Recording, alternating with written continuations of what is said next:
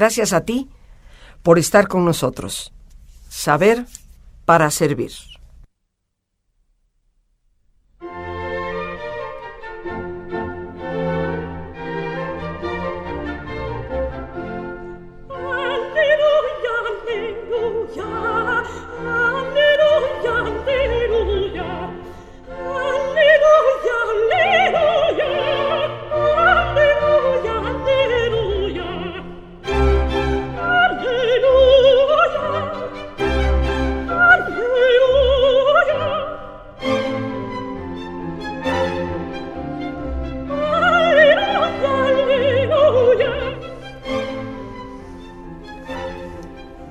Semana Santa, queridos amigos, y en este miércoles, donde continuamos con la vía de la cruz como un camino de vida, esta música preciosa de Mozart, interpretada con la voz de Cecilia Bartoli, nos recuerda de ese agradecimiento que a Dios hemos de tener por el don de la fe. Decir aleluya es alabar a Dios. Y ciertamente que la Biblia nos enseña que la oración de alabanza y de gratitud es muy importante. Curiosamente contrasta con lo que hoy retomamos en esta semana mayor que hemos venido compartiendo desde el lunes, que es la séptima estación. Jesús cae por segunda vez.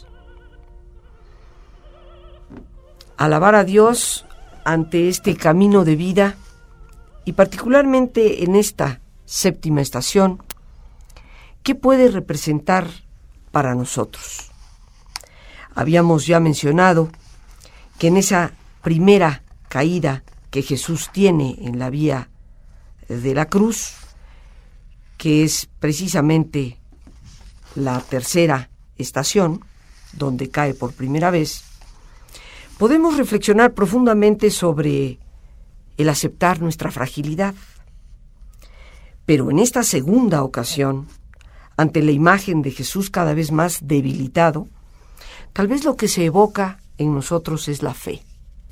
Creo que todos, tú y yo, estamos muchas veces dispuestos a tolerar esa primera caída, cuando un proyecto no sale bien, cuando lo que habíamos planificado se nos desmorona.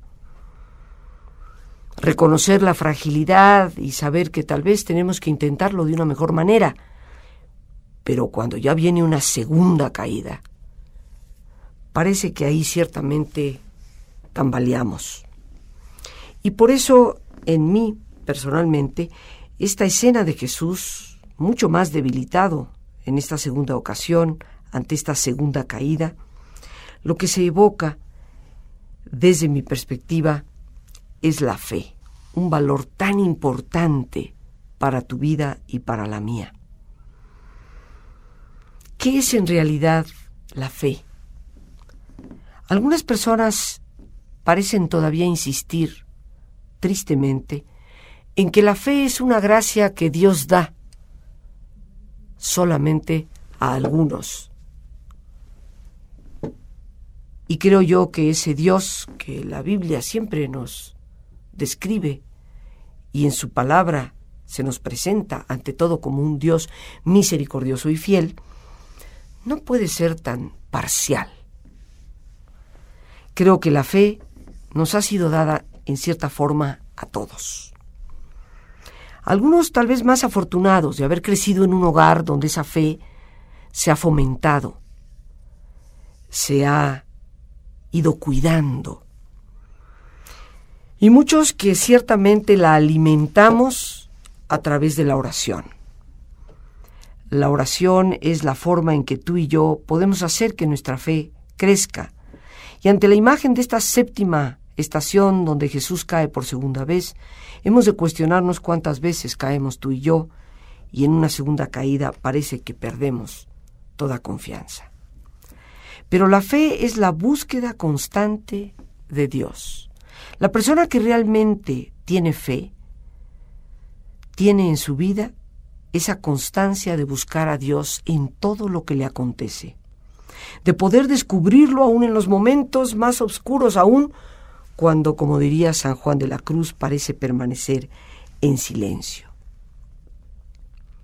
La fe es lo que impide el abatimiento. La tristeza, queridos amigos, es común a todos, un sentimiento, una emoción tan importante que también hay que saber vivir. Pero el abatimiento, con ese hay que tener mucha mayor precaución.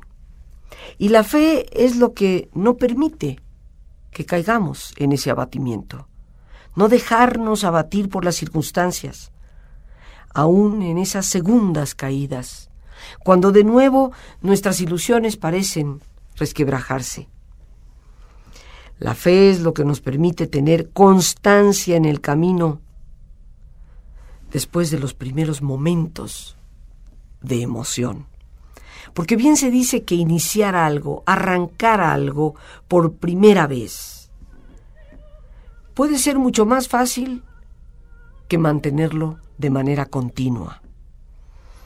Todos sabemos de personas que con gran entusiasmo han emprendido una empresa, un movimiento, una organización. Pero el gran esfuerzo, después de ese primer exabrupto, emotivo, que todos podemos tener cuando iniciamos algo, después de ese primer entusiasmo que nos puede dar el iniciar un camino nuevo y que de hecho se contagia a otros, ese entusiasmo puede ir decayendo conforme pasa el tiempo y la fe es lo único que nos mantiene constantes para continuar con ese camino que se ha abierto cuando la emoción, la fuerza, el entusiasmo parece decaer. Seguramente en tu vida como en la mía han habido oportunidades de constatar esto que comentamos. Momentos cuando el entusiasmo parece darnos toda la fuerza para iniciar y construir en base a una nueva idea un proyecto nuevo. Pero tristemente, para ver cómo con el tiempo nos vamos dejando caer y ya no tenemos esa misma emoción, ese mismo empuje. La fe nos da esa constancia en el camino y es lo que nos permite dejarnos guiar con confianza, tratando de entreleer en esos que Teresa de Jesús llamaba los renglones torcidos de Dios. Y tenemos, queridos amigos, en esta séptima estación del Via Crucis, la segunda caída de Jesús,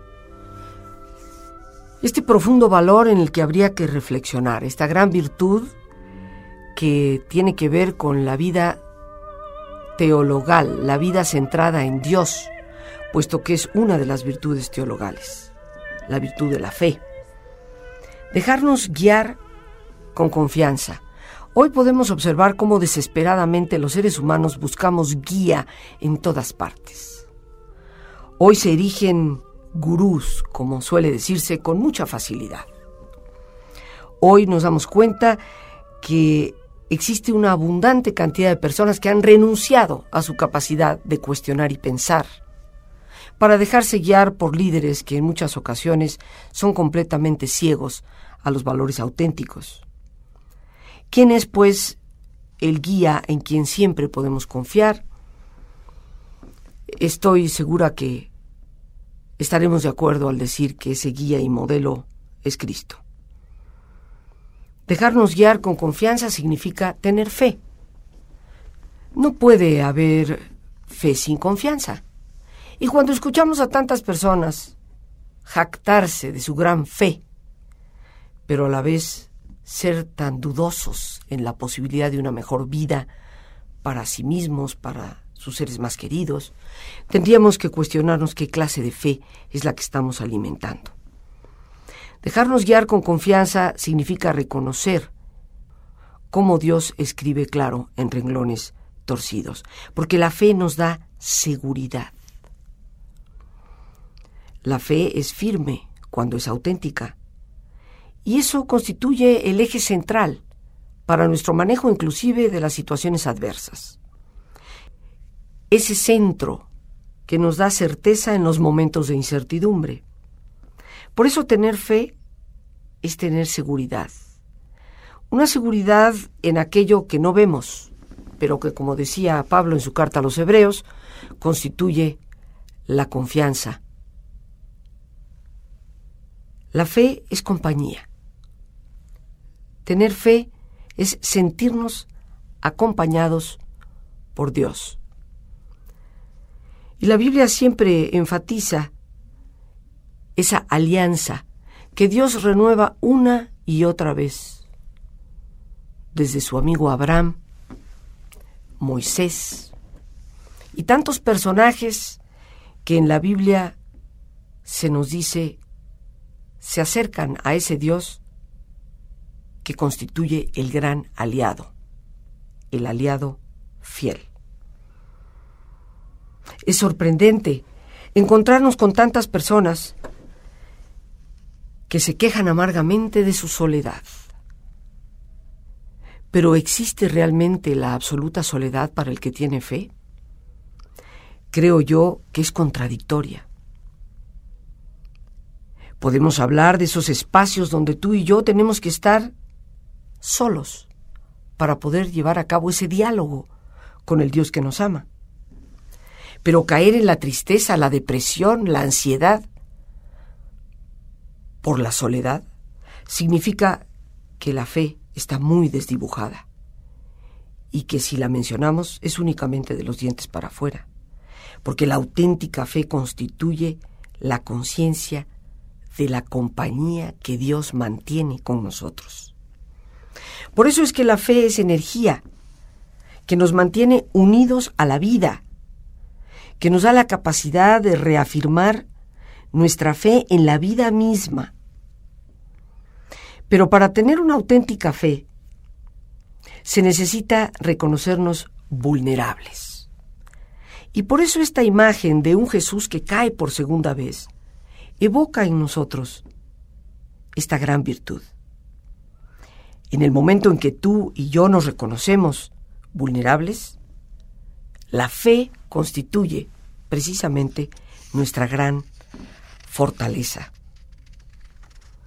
Cuán importante, queridos amigos, contemplar en esta Semana Mayor esa presencia de un Cristo quebrantado bajo el peso del madero, que por segunda vez cae y que ante la vulnerabilidad debe de revivir en nosotros la fe auténtica. Y nuevamente Jesús se pone de pie, con gran esfuerzo, y a pesar de estar ya ayudado por el Cirineo. Y al reiniciar su camino, llegamos a la octava estación. El llanto de las mujeres de Jerusalén. Y si nos detenemos a contemplar esta imagen de las mujeres que lloran y que, cabe mencionarlo, en algunas cosas bastante más valientes que muchos de los hombres porque están presentes ante este camino de dolor. Se puede evocar en nosotros uno de los valores éticos más universales, el valor de la responsabilidad. Cada uno de nosotros, queridos amigos, no debemos constituirnos en simplemente aduladores de la palabra de Dios, sino en personas responsables de vivir la palabra ante Dios. Seguramente tú, al igual que yo, conoces a tantas y tantas personas que se jactan de un ritualismo, y de actos de piedad con los cuales alaban a Dios, pero que dejan de ser responsables de su propio camino ante Dios. Algunos seguimos creyendo en ese Dios milagrero que baja en el carro de fuego y resuelve todos nuestros problemas. sin asumir la responsabilidad que debemos ejercer porque hemos sido creados seres inteligentes. Por esto, uno de los actos de responsabilidad importantes en nuestra vida es nunca apuntar para que nuestros dedos o dedos señalen a otros como culpables de nuestros propios problemas. Bien amigos, pues en una semana como esta, más que en ningún otro momento, es necesario ese alto en el camino, ese cerrar los ojos y mirar hacia adentro. Así que te invito a que te pongas cómodo y haciendo el alto total, reflexionemos sobre este camino de vida. En una posición cómoda y con tus ojos cerrados, te pido que respires profundamente. Toma conciencia de tu respiración. El entrar y el salir del aire en tu cuerpo. E imagina cómo al inhalar, así como el oxígeno alimenta todas tus células, tu mente inhala serenidad. Imagina también cómo al exhalar, así como tu cuerpo se libera de toxinas, tu mente se libera de todas las tensiones. Respira profundamente.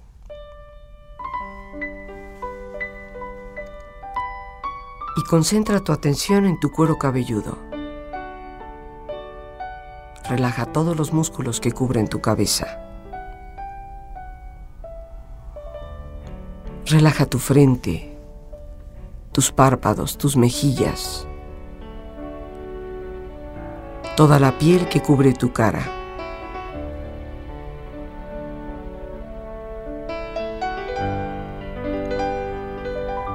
Relaja tu cuello y tu garganta. Siente su flexibilidad, equilibrio, balance.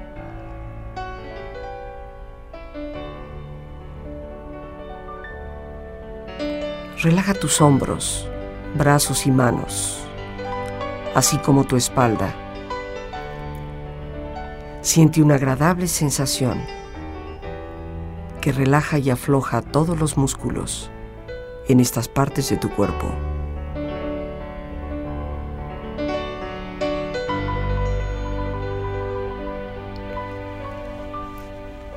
Relaja tu pecho, aflojando tus músculos, imaginando tus órganos internos funcionar rítmica y saludablemente.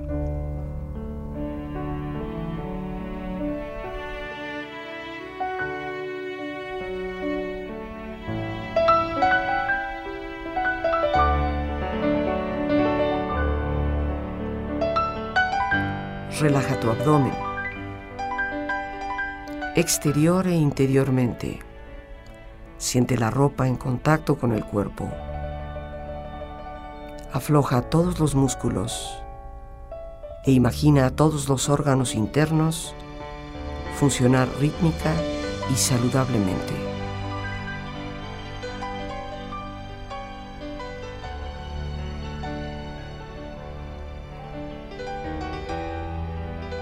Relaja tus muslos, tus rodillas. Siente la piel, la vibración de la piel en estas partes de tu cuerpo.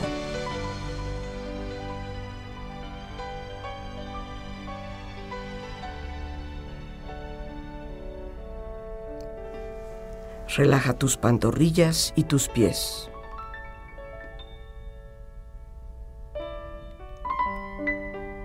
Y con tu cuerpo profundamente relajado, proyecta en tu mente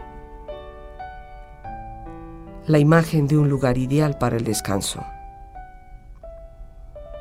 Imagina los colores, los sonidos, los aromas, una escena de belleza y de paz. Siente estar ahí.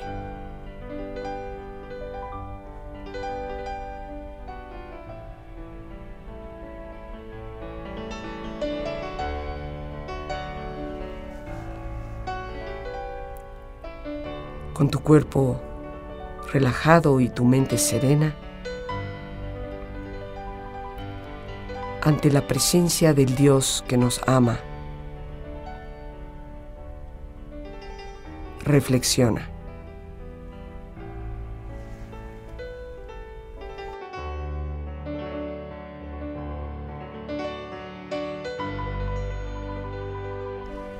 Señor, da mansedumbre a mi corazón. Ayúdame a reconocer tu voluntad.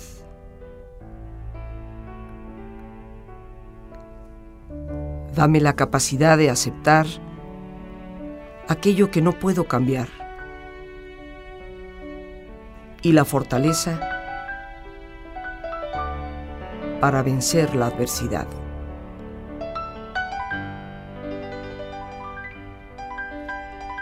Señor,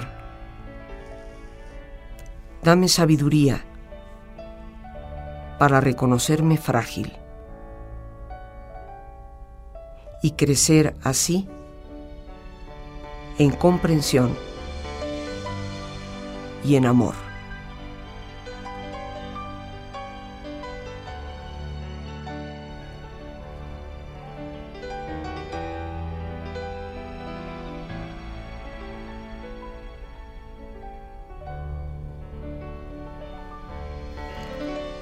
Respira profundamente.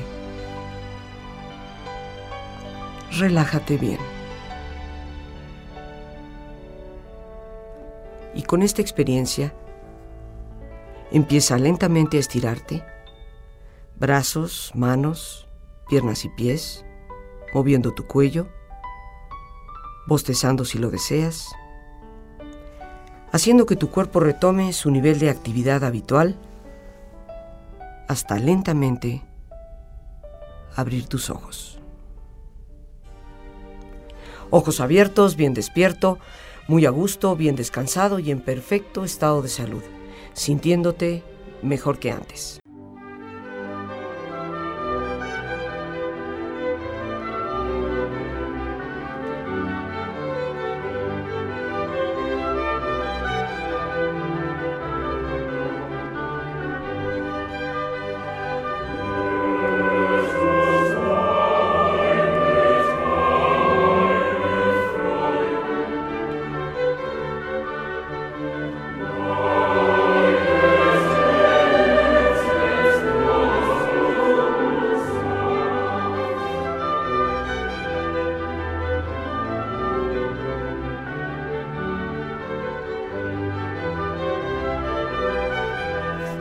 Jesús, Jesús la alegría del corazón, Jesús el que permanece precisamente como nuestro apoyo, el que alivia todos nuestros pesares.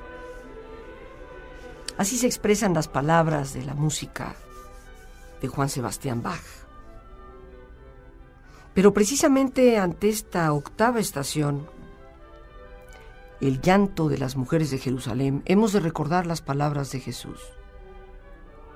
No lloréis por mí.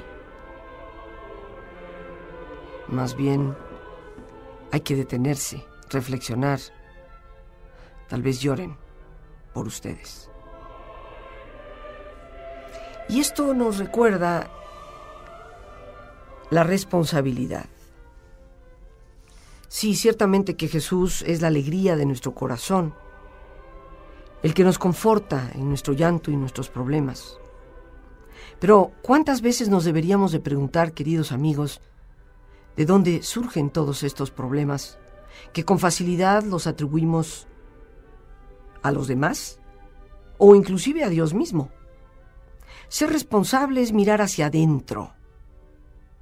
Ser responsable es dejar de apuntar dedos para cuestionarnos en nuestro interior de qué manera nosotros mismos hemos participado en muchas de las calamidades que nos hacen llorar, sufrir y de las cuales tanto nos quejamos. Para ser responsables hemos de adquirir mayores habilidades para poder responder de una manera mejor.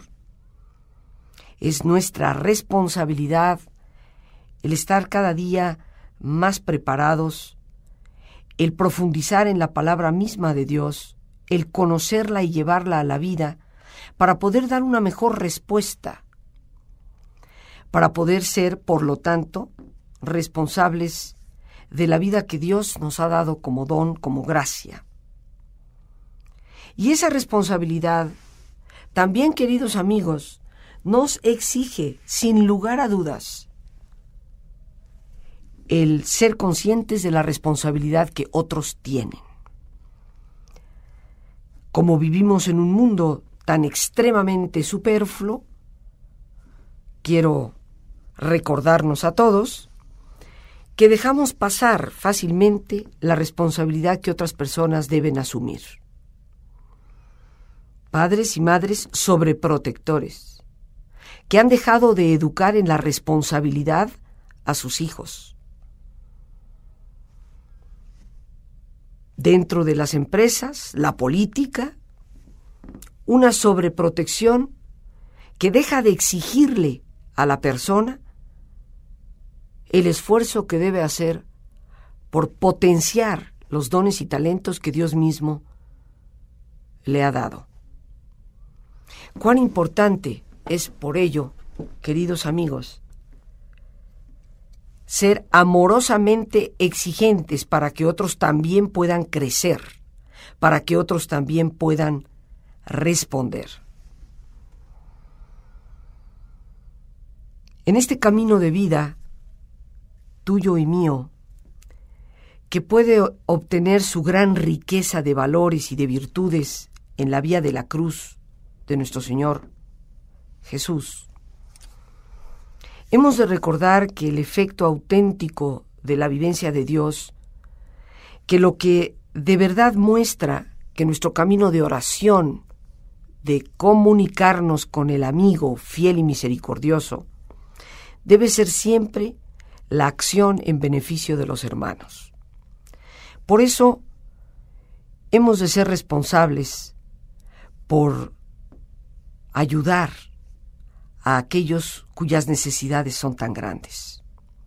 No podemos seguir pasando como ciegos ante el dolor que nos rodea, la miseria, las limitaciones. Ser responsables es adquirir esa habilidad para responder también para que las necesidades de otras personas se vean mayormente satisfechas. Siempre, como ya hemos apuntado, siendo conscientes de la exigencia que el otro también tiene de responsabilizarse por su propia vida. La única manera de cumplir con esta gran virtud y valor que es la responsabilidad es con el ejemplo. Y eso implica para ti y para mí una búsqueda constante por la excelencia. Ciertamente que los seres humanos no somos perfectos, solo Dios lo es. Pero la búsqueda de la excelencia debe de ser una propuesta constante en nuestra vida. Ser y procurar ser cada día mejores para nosotros mismos, para nuestra familia, para nuestros amigos, para el entorno social en el cual vivimos. No podemos dejar de sentirnos ciudadanos del mundo. Es importante asumir la responsabilidad que nos toca dentro de nuestra sociedad. Y esta octava estación nos evoca en las palabras de Jesús esa gran responsabilidad. No lloren tanto por mí, más bien lloren por ustedes mismos. El llanto de las mujeres de Jerusalén recibe esta respuesta de Jesús, agradecido de ser acompañado, pero siempre firme en ese cuestionamiento de vida que tú y yo debemos de asumir. Y en ese camino que continúa, llegamos a la novena estación, donde Jesús cae por tercera vez, obviamente cada vez más debilitado. Cuánto dolor, queridos amigos, y también cómo vernos reflejados en esa tercera caída, cuando parece que las fuerzas nos han abandonado y cuando surge en nosotros tal vez la ira, el enojo, el recriminarle a otros, y en donde nuestra única respuesta de valor y de virtud puede y tiene que ser el perdón. ¿Cuánto, queridos amigos, necesitamos perdonar? Sobre todo cuando el dolor realmente penetra hasta lo más profundo de nuestro ser, como seguramente penetró en Jesús al caer por tercera vez, con una debilidad cada vez más grande y con una incapacidad cada vez menor de respuesta física ante ese dolor. Tú y yo en el abatimiento, cuando por tercera vez se nos caen nuestras ilusiones, se nos resquebraja el objetivo que tanto anhelábamos. Parece que hacemos surgir en nosotros una rabia intensa el perdón, queridos amigos, constituye una de las virtudes más platicadas, pero a veces menos practicadas. Sin embargo, perdonar es indispensable para la vida. Perdonar es recobrar nuestra libertad. Es la capacidad de poder dejar ir para no seguir atados, esclavizados a situaciones, relaciones que inclusive ya ni siquiera tienen espacio en nuestra vida actual. Perdonar es volver a retomar el camino, dejando atrás lo que pertenece en el ayer. Solo el perdón hará posible el volver a levantarnos, a pesar de desilusiones, a pesar de todo el dolor que podemos padecer por la ingratitud, la traición. Jesús es el amigo que da la vida por sus amigos. Pero tú y yo hemos vivido en muchas ocasiones el otro lado de esa falsa amistad, que lejos de dar la vida por el amigo, niega al amigo, y no tan solo como Pedro, que recapacita, situaciones cotidianas de vida en donde nos damos cuenta que aquel que se decía tan cercano ha sido verdaderamente incapaz de dar la cara por nosotros, de salir a nuestra defensa, de reclamar justicia cuando se da cuenta de cuán injustamente hemos sido tratados. Perdonar es lo único que nos permite seguir adelante, para no quedar atrapados en situaciones que con el tiempo se tornan amargas y convierten a nuestro corazón en un corazón de piedra. Perdonar, como ya decíamos, es lo que nos permite volver a levantarnos, aun cuando estamos desfallecidos, aun cuando sentimos que ya no hay más fuerza para poder hacerlo. Perdonar es lo que nos permite volver a empezar. Y la vida, creo yo, queridos amigos, es un constante volver a empezar. Porque justo cuando crees que ya tienes todas las respuestas, la vida te cambia todas las preguntas. Mi experiencia a lo largo de los años ha sido precisamente ese empeño y esa experiencia, volver a empezar. Solo el perdón nos abre el corazón para volver a amar. Cuando tú y yo nos preguntamos cómo puede haber personas que se hayan quedado tan atrapadas en el rencor, el odio, la amargura, por una experiencia que vivieron hace 20, 30, 40 años atrás. ¿Cómo es posible que se hayan encerrado en esa misma amargura, incapaces de volver a participar y de volver a abrirse al amor?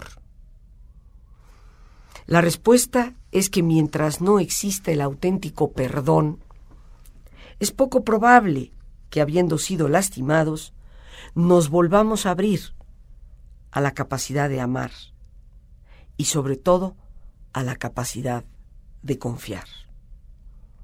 Cuando la gente nos maltrata, cuando la gente nos defrauda, cuando la ingratitud nos golpea, ¿no te parece suficiente el dolor que se puede provocar como para que adicionalmente le permitamos a esas personas que nos pueden haber lastimado tanto el que también nos roben la confianza? Una confianza que debe estar presente para volvernos a abrir a los demás, para volver precisamente a confiar en la amistad, en el amor, en la fraternidad. Sin el perdón, las puertas quedan cerradas, el aire de nuestro propio hogar queda estancado.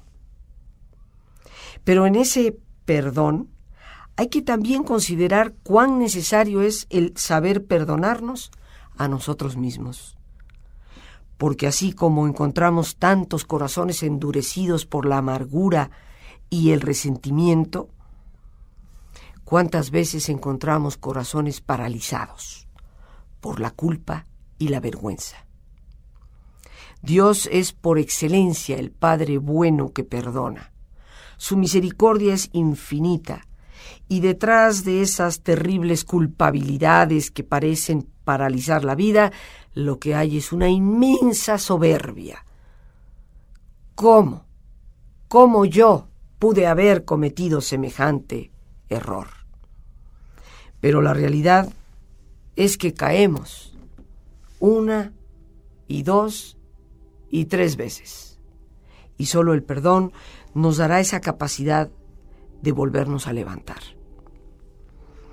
Hoy yo te invito a esta reflexión sobre estos valores y virtudes que hoy en este camino de vida hemos compartido, la fe, la responsabilidad y el perdón. Somos capaces de tener fe en medio de la tempestad. Hemos asumido la responsabilidad de nuestra propia vida para poder dar cuenta de lo que estamos haciendo con ella. Hemos perdonado a todos aquellos que en el camino nos pueden haber lastimado. Hemos sido capaces de reconocer con humildad nuestros errores para perdonarnos y dejarlos atrás. Como vemos, cada una de las estaciones del Via Crucis constituye en sí misma una estación de vida para ti y para mí, un camino que debemos recorrer. Las gracias a Dios por este espacio que nos permite compartir, a ti el más importante de todos, una vez más, Gracias por tu paciencia al escucharme y por ayudarme siempre a crecer contigo. Que Dios te bendiga.